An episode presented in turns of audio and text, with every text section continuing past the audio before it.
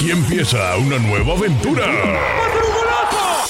En tu podcast, la capital del fútbol.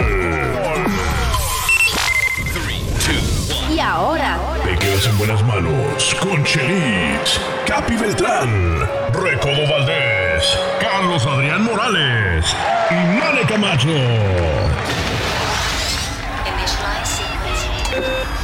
Análisis, información, debate y sin que falte las risas para hablar del fútbol. Bienvenidos a la capital. Bienvenidos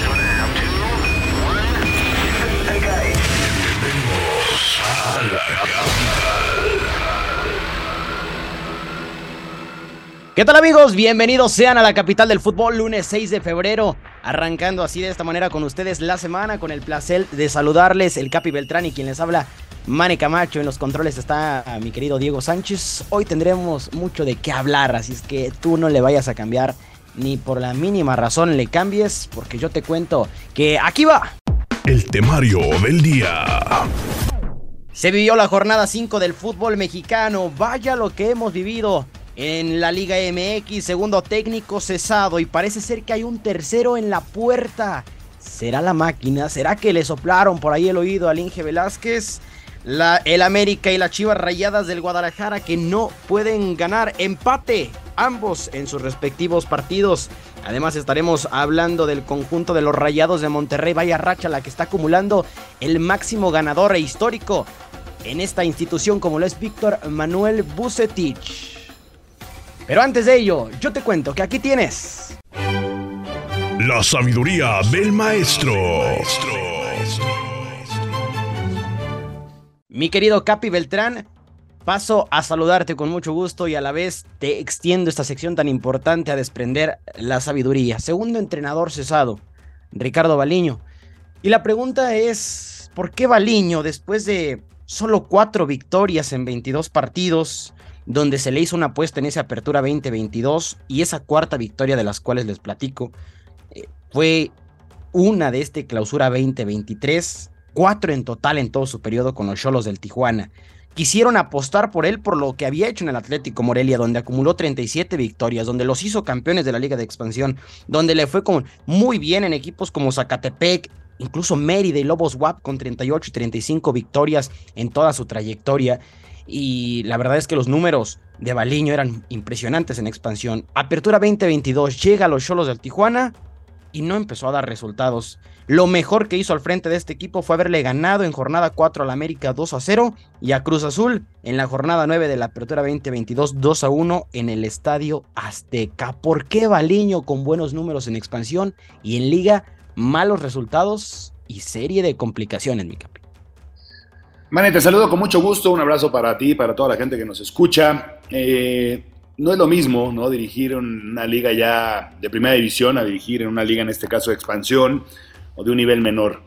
Eh, es eh, totalmente legítima la situación de los directores técnicos de querer probar, ¿no? Y, y tener experiencias, porque Baliño, recordemos, ya había estado en primera división, pero este, pues, seguirse preparando, seguir dando resultados. Y me parece que eso fue lo que vio la gente de Tijuana, ¿no? En, en Baliño. Buenos resultados, buen manejo de grupo, campeones con Morelia en la, Liga de Expansión.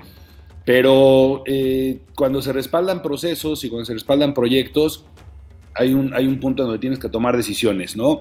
En el caso de Baliño, así como en el caso de, eh, Gabriel Caballero, eh, sí, o sea, puede, puede catalogarse como temprano en el torneo la decisión, pero no podemos dejar de lado que son dos entrenadores, y en este caso hablando específicamente de Baliño, de Baliño perdón, eh, que ya venían con un proceso anterior. O sea, no, no es un proceso nuevo, no nada más llevas cuatro o cinco fechas y automáticamente te, te están dando las gracias, sino que ya venías con un torneo de respaldo, con la posibilidad de planear tú este, tu pretemporada, de estar involucrado en las altas, en las bajas, en fin, tener un, un poco más de, de estructura más a tu, a tu gusto y a tu, a tu sentido de, este, de pertenencia y por supuesto a tu idea futbolística.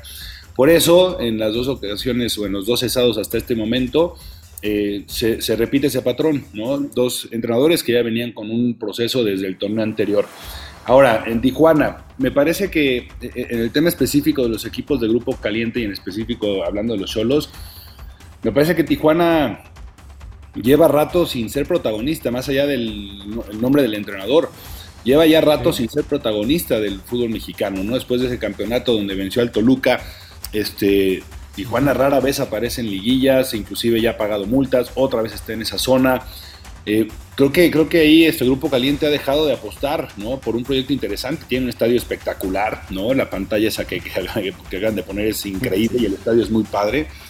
Y, llama la atención, ¿no? Una inversión tan importante en infraestructura, no así en el tema deportivo. Entonces, una pena siempre que una persona pierda su trabajo, pero me parece que las explicaciones son esas, este, que no es lo mismo dirigir en expansión a dirigir en primera división, que los técnicos son eh, los que trabajan más eh, con presión de resultados y que en este caso también Membaliño, así como Caballero, ya venían con un proceso del torneo anterior y su equipo no trascendió y no avanzó en este, en este nuevo torneo.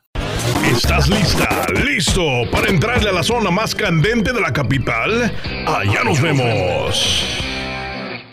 Nos echamos un clavado al primer cronómetro caliente y así es como nosotros le seguimos extendiendo un saludo y un abrazo a todos ustedes que nos están escuchando a través de Spotify. No se olvide de seguirnos en nuestras redes sociales, arroba la capital del fútbol en Instagram. También nos encuentra ahí en TikTok como la capital del fútbol y en YouTube encuentra algunos de nuestros episodios que hemos tenido a lo largo del arranque de este proyecto.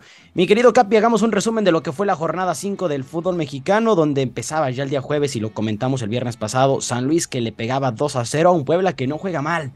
Golazo de Güemes y otro error del conjunto de la franja, pierde eh, otra vez el conjunto dirigido por Arce. Ahí está lo de San Luis ganando este partido. Después Necaxa enfrente de los Cholos del Tijuana, ya mencionados recientemente en la sección del Capi Beltrán. Empataron a uno. Mazatlán que perdió en casa 3 por 2 ante Juárez. Cristian Ramírez, el técnico que salió en el interinato, no pudo refrendar la situación que atraviesa el conjunto cañonero. León y Pachuca en un buen partido, dos expulsiones, ganó el conjunto de los Tuzos 1 a 0 con una Chofis López que está resucitada y estaremos hablando más adelante. Cruz Azul Perdió ante los Tigres y esto sentencia al Potro Gutiérrez. También lo tocaremos acá en breve. Santos y América empatan a dos. Pumas y Atlas ya en actividad de domingo empataron a dos en un buen partido donde incluso el conjunto de Pumas recibió una expulsión. Guadalajara uno por uno ante Querétaro. Minuto 80 y Gallos pegaba 1 a 0 al equipo de Chivas con un error garrafal del Guacho. Después Chivas milagrosamente sacó el empate. Monterrey que le pegó 2 por 1 a Toluca y buena racha la que acumula el conjunto dirigido por Víctor Manuel Bucetich. Nos metemos de lleno a hacer ya como tal un análisis, mi querido Capi. Empecemos por el último partido, Monterrey-Toluca. Lo habíamos dicho, en cuanto a lo futbolístico, era un partido muy agradable, que pintaba para bien por lo que eh, había hecho desde el torneo pasado hasta el momento Ambriz de la mano de los Diablos y Monterrey, que venían haciendo una, un acumulo de victorias y de formas de juego muy importantes. Termina ganando los Bucetich 2 a 1 y pasa a ser eh, ese torneo que Capi luce especial para Rayados, ¿no? ¿Será que este es el bueno para Monterrey? Eso parece, ¿no? Eso parece, eh, me parece que lo que le falta al cuadro de, de, Bucetich es consistencia, ¿no? Porque iba ganando el partido 2-0, la verdad es que lo tenía controlado. Eh, hay ocasiones en que el cuadro de Monterrey eh, no se ve tan sólido en conjunto, pero las individualidades que tiene siempre marcan. Lo sacan, sí. Exactamente, ¿no? Entonces, de mantener el partido 2 por 0 controlado, la verdad es que Toluca siendo inoperante hacia el frente, a ponerte 2-1, a sufrir un poco. Digo, hay que decir que Toluca también eh, mejoró muchísimo y, apostó ahí Nacho con algunos cambios para, dar un mensaje de ir a buscar el partido. Por ahí estuvo cerca de, empatarlo, ¿no? También... pero ¿no sientes que este Toluca se está desinflando? O sea, jornada 2 haces un partidazo contra el América, 2 a 2. Incluso haces un, perdón, jornada 3, haces un buen partido contra el América. No, si fue la 2. Y después jornada 3, le haces un muy buen partido a Chivas pero ¿no sientes que de ahí en adelante este Toluca viene a menos? Yo, yo no lo veo a menos, pero no, lo veo dando, dando ese, ese respaldo a haber sido finalista el torneo pasado, ¿no? Porque incluso en el, en el partido pendiente de la jornada 1, en el empate a cero con Atlas, entendiendo que era de visita y, este, y sabiendo que, Atlas está, está mejorando un poco, eh, me parece que Toluca termina rescatando el empate, ¿no? O sea, tiene dos, tres intervenciones muy buenas Thiago Volpi, eh, defensivamente resuelve bien las cosas, pero le está faltando este Poncha adelante. Exacto, variantes hacia adelante, ¿no? O sea, si no es Leo Fernández el que se anima al disparo, que hace un, hace un golazo el, otro día en, Guadalajara. le faltan variantes al, cuadro de, Nacho Ambriz, que las tiene, ¿no? Entonces es, es, es cuestión de que de que Toluca vuelva a encontrar su mejor funcionamiento. Acuérdate que el torneo pasado más o menos así fue, ¿no? No, encontraba su mejor funcionamiento. Y al final se encarriló y ahí está. Exactamente. Y al final lo encontró y hasta echó al América, que era el favorito, y terminó perdiendo la final de manera así desastrosa contra Pachuca, pero llegó a la final. ¿Cómo le dolió a los americanistas esa, esa derrota donde los terminaron echando luego de que pintaba para que fuese sí o sí la copa venidera para el cuadro americanista? Mira, hagamos un repaso, Capi. Eh, lo de, lo de Buse ha sido interesante, máximo ganador y un referente en esta institución de los Rayados de Monterrey. Parte del clausura 2009, cuando ya incluso había dirigido años antes a León, a Tecos, a Tigres, a Cruz Azul, eh, otros equipos como La Piedad. Gana el Apertura 2009, el Apertura 2010, sin olvidar eh, esos títulos impresionantes en la Conca Champions 2010, 2011, 2012. Ha ganado dos ligas en segunda división ha ganado cinco ligas en primera, tres copas con Tigres, Azul y Querétaro, tres Conca Champions, una eh, recopa. Esto han sido números importantes lo de Bucetich. La crítica siempre había sido que Bus en los momentos donde se exige un poco más, a veces agacha la cara el equipo. Pero a ciencia cierta, Capi, ¿este es el torneo de rayados? Yo creo que tiene que ser, man, y, ya, tiene que ser un tema de exigencia, ¿no? Porque, porque Buse lleva rato otra vez en esta nueva etapa. En general tiene buenos resultados, por lo que decía, ¿no? Eh, un plantel como el de Rayados, incluso a veces cuando juegues mal, te lo, va a te lo va a resolver por las individualidades.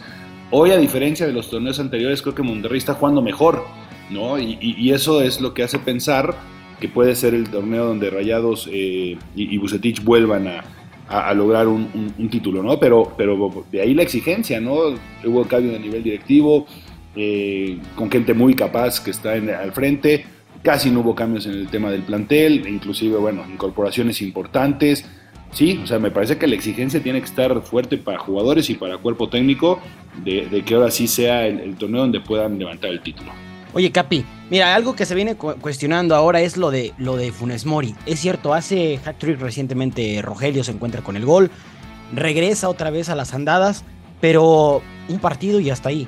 Y vemos cómo, bueno, lo veía en el partido contra Toluca, cómo de pronto los jugadores que vienen detrás, incluso el mismo Ponchito, Maxi, eh, cuando ha entrado Aguirre, Berterame, poco apuestan por ir con su 9. O sea, Rogelio es un jugador un 9, un hombre que eh, nos ha demostrado en algunos torneos con Rayados que es letal, el de la conciencia de gol. Hoy ha, decaído esa confianza en Funes Mori pero sigue entrando de titular y sigue siendo el referente para Bucetich. Entiendo que quizá no haya otro con sus mismas condiciones porque Berterame es un tipo que se bota, que juega quizá más por un costado, lo de Aguirre es más que viene desde atrás, eh, puede llegar incluso en segunda línea.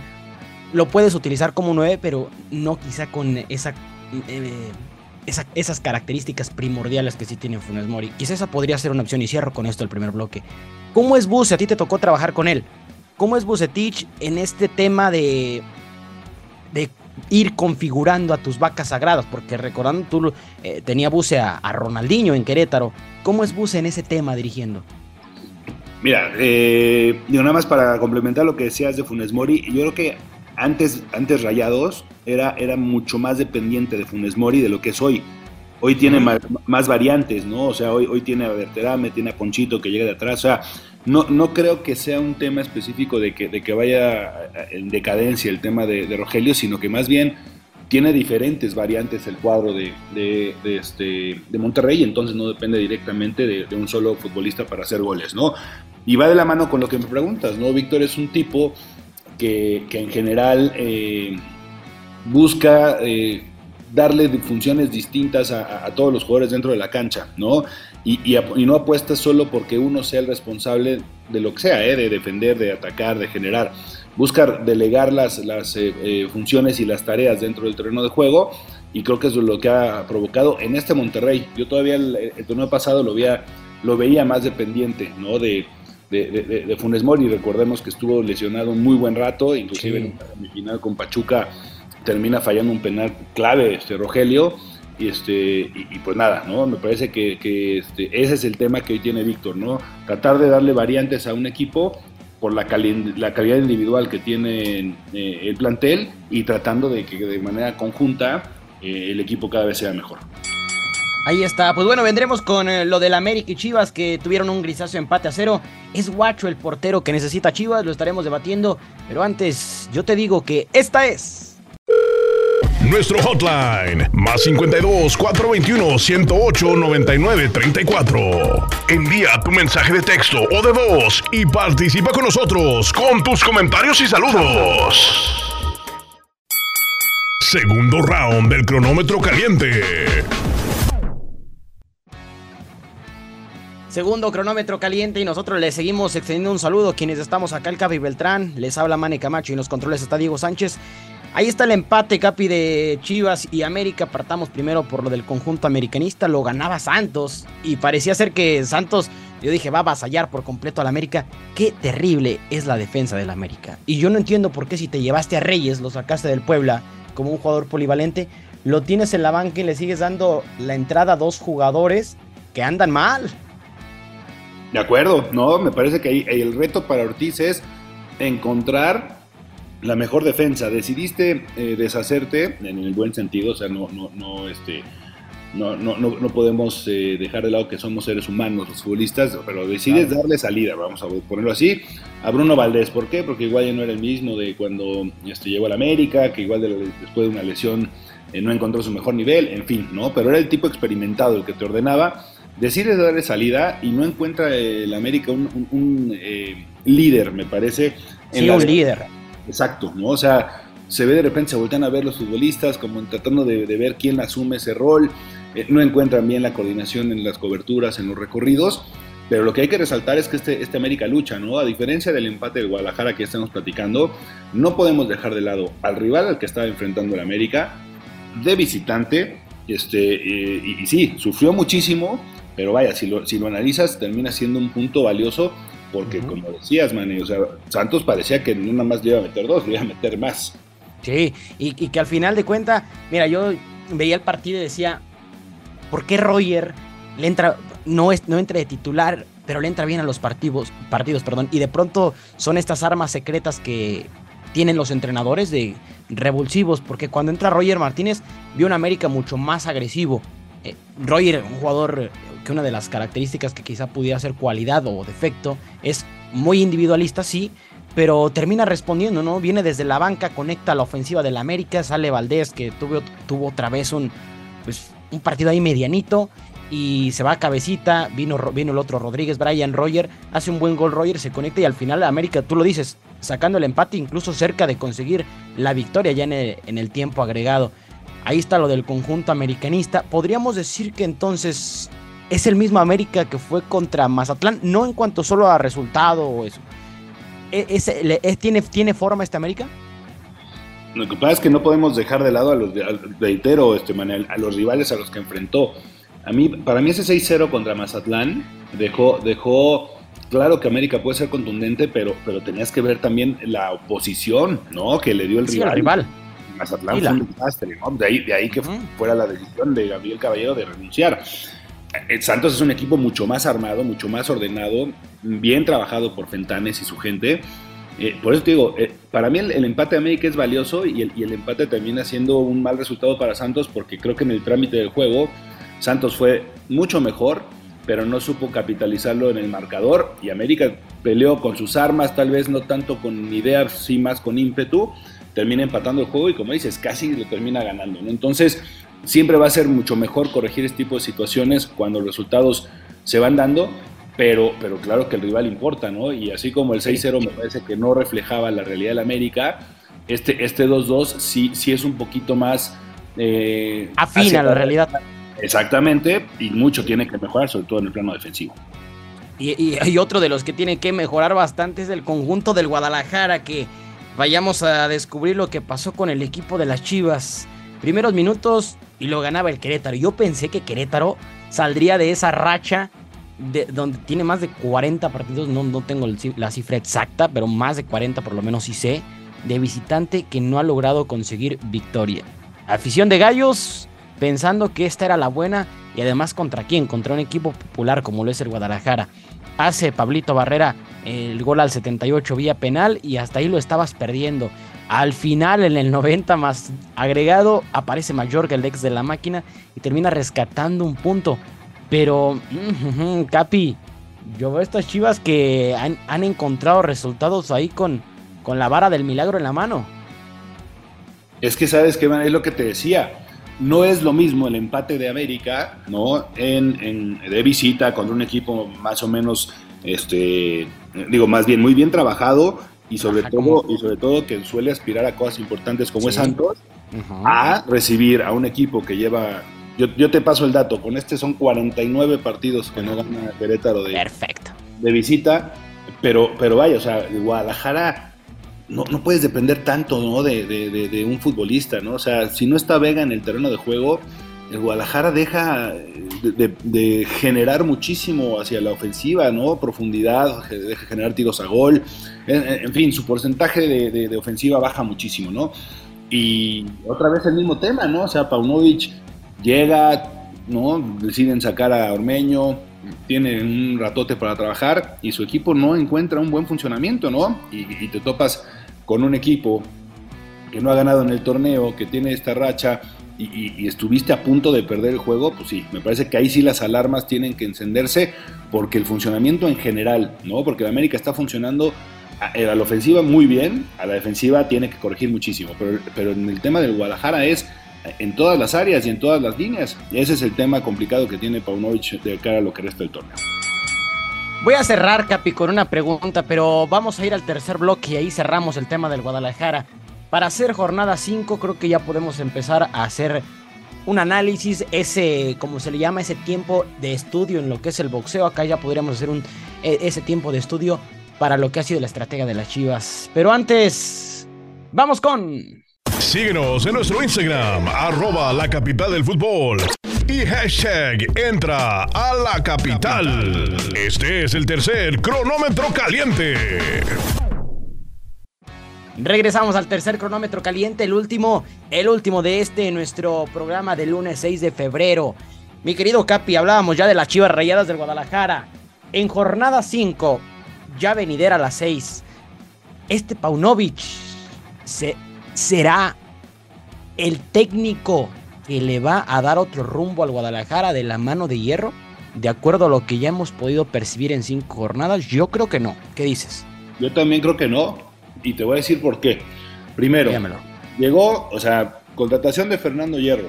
Ok, sorpresiva, pero es un tipo que ya tiene experiencia, incluso con selección española. Órale, te, animas a hacer un, proyecto nuevo con alguien eh, ajeno al fútbol mexicano, pero que tiene experiencia. Después, contratas a Paunovic, nos llama la atención a todos, no viene con buenos números, sobre todo de la última etapa en el Chicago Fire, pero lo contratas con tiempo suficiente. Otro acierto. Eh, tienes al equipo con los refuerzos que llevaste casi desde el inicio para que hagan pretemporada este, completa y entonces desarrolles sí o sí tu idea futbolística en un tiempo bastante bueno. Ves los partidos de los Guadalajara en la pretemporada y dices, este equipo puede caminar, ¿no? O sea, puede ser, puede funcionar, tiene buenos resultados en la Copa esta, este, Sky. que pierde la final con la máquina, que mira lo que es hoy Cruz Azul. En fin, o sea, de repente de las pretemporadas no te pueden dar un parámetro, ¿no? Porque son los dos que jugaron la, final de la Copa Sky y los dos Mira, sí. es muy complicado en el torneo, ¿no? Empieza la competencia y no tiene variantes, se le lesionan eh, futbolistas que son claves, me parece que hoy extraen muchísimo Angulo, ya lo de Ormeño es otro tema que podríamos debatir, pero Guadalajara hoy no tiene variantes y, tiene carencias en el funcionamiento en todas las líneas. En algunos momentos incluso ha sido exhibido. Entonces el panorama para mí de Guadalajara bajo el mando de Paunovic y en esta nueva gestión con, con Hierro no se ve muy promisoria, la va. Capi, de una vez que tocaste el tema, Creo que lo de Ormeño, a mi parecer, no lo debieron dejar ir. Entiendo que su primera temporada, con los pocos minutos que se le habían brindado, no fueron los más notorios ni agradables, de acuerdo a lo que había hecho anteriormente en otros equipos. Pero lo que hicieron con Ormeño fue lo que sucede en varias instituciones. Perdón por la palabra aquí ante, ante su autoridad, mi querido Capi, pero fue una apartada por el rabo lo que le dieron a Ormeño, así de la nada.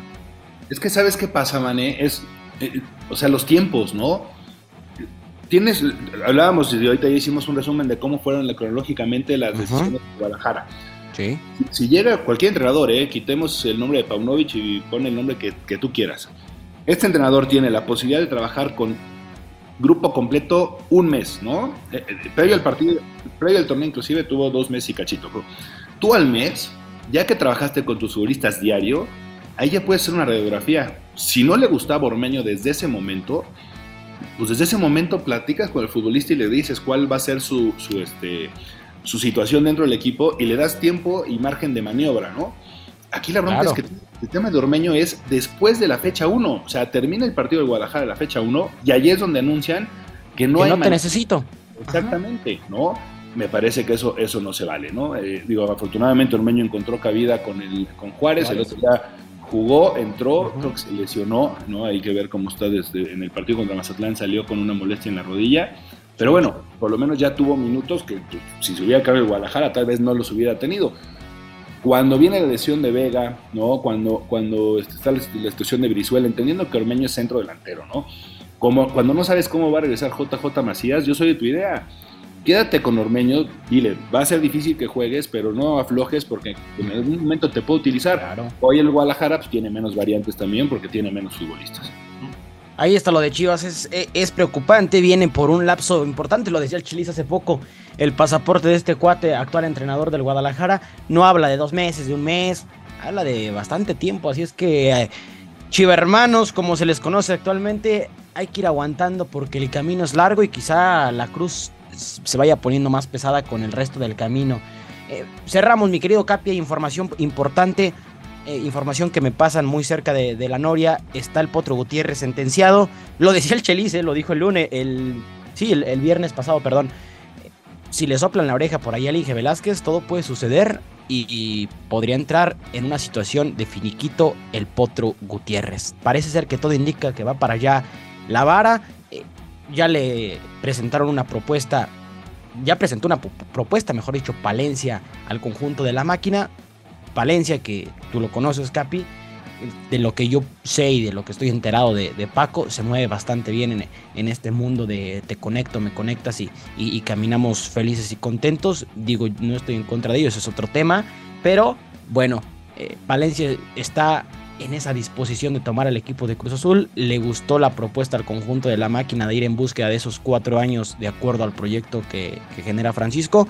Y el Potro, sin importar mucho de lo que sucede en su partido que ya viene contra Toluca, parece ser que Gutiérrez estaría fuera del equipo de la máquina cementera de la Cruz Azul. ¿Buena o mala decisión, Capi? Cerramos. Pues es una pena, ¿no? Eh, digo, los resultados mandan y evidentemente los resultados del Potro no han sido adecuados. Un punto nada más de todos los juegos que has disputado, teniendo en cuenta que, te digo, la directiva no le ayuda. ¿Por qué razón, lo platicamos en el último programa, por qué razón pospusiste un partido contra Querétaro cuando, cuando por ahí, ¿no? Pensando en que Cruz Azul pudiera ganarlo, te daba una tranquilidad, podías trabajar con más, este, eh, con menos presión, pero bueno, ese partido está pospuesto hasta finales de marzo.